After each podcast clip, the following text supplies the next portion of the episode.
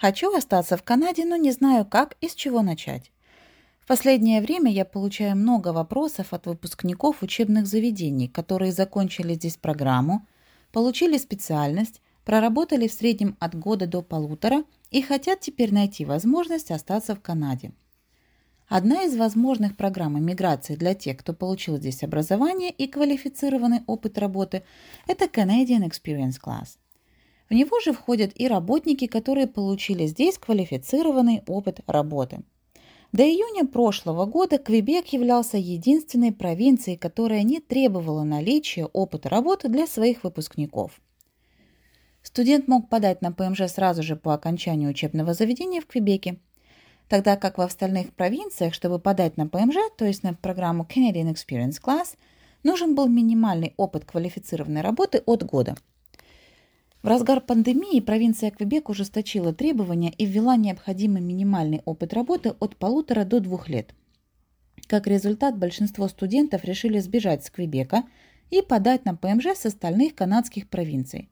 Ведь даже требования к длительности опыта работы в Квебеке стало больше, чем в федеральной программе. Итак, последний случай из практики. Чаще всего ко мне обращаются клиенты, у которых есть законченное образование в Квебеке, допустим, колледж – знание либо французского, либо английского языков на среднем уровне, скажем, IELTS 6 из 9, и один год опыта работы. Большинство не смогли наработать второго года из-за закрытия бизнесов и сокращения штата в марте-апреле прошлого года.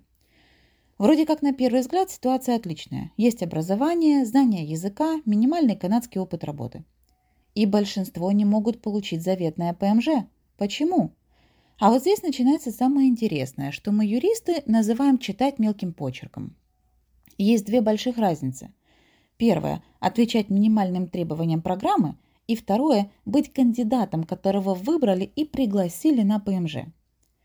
Федеральная программа Canadian Experience Class является частью программы Express Entry. Это полностью автоматизированная программа, где весь процесс от начала до конца происходит онлайн. Если описывать вкратце – то суть программы Express Entry – это набрать максимальное количество баллов. В самом Express Entry есть около двух десятков подпрограмм.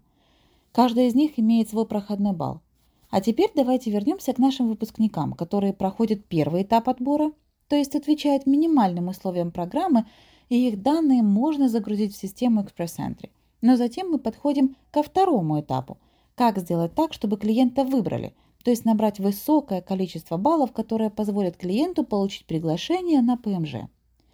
Наличие колледжального образования в Канаде, среднего уровня языка и год опыта работы недостаточно. Скажу честно, даже наличие родственников в Канаде, за которого вам дадут дополнительные баллы, тоже вас не спасет. Чем же подправить ситуацию? Если у вас есть высшее образование, полученное на родине, смело аккредитуйте его, и с эквивалентом магистратуры вы сможете набрать необходимое количество проходных баллов, даже со средним языком и только одним годом опыта работы. Поднажмите на другой иностранный язык, французский или английский.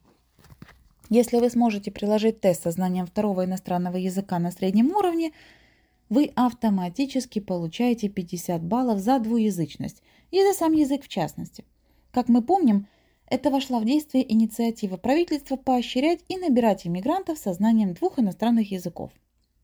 Также такая стратегия является частью программы по популяризации французского языка в Федеральной Канаде. Последний, но не худший вариант – это попробовать найти работу и добрать второй год опыта работы в Канаде. Даже с тем, что сейчас это сделать труднее, чем ранее, отчаиваться не стоит – Здесь хотелось бы приоткрыть несколько подводных камней.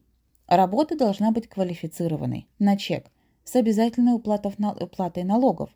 То есть self-employed, travailleur autonome категорически не будет засчитываться. Можно на полный день, можно на частичную занятость, но в последнем случае длительность контракта будет в два раза больше, чтобы скомпенсировать минимально, минимально нужные часы работы.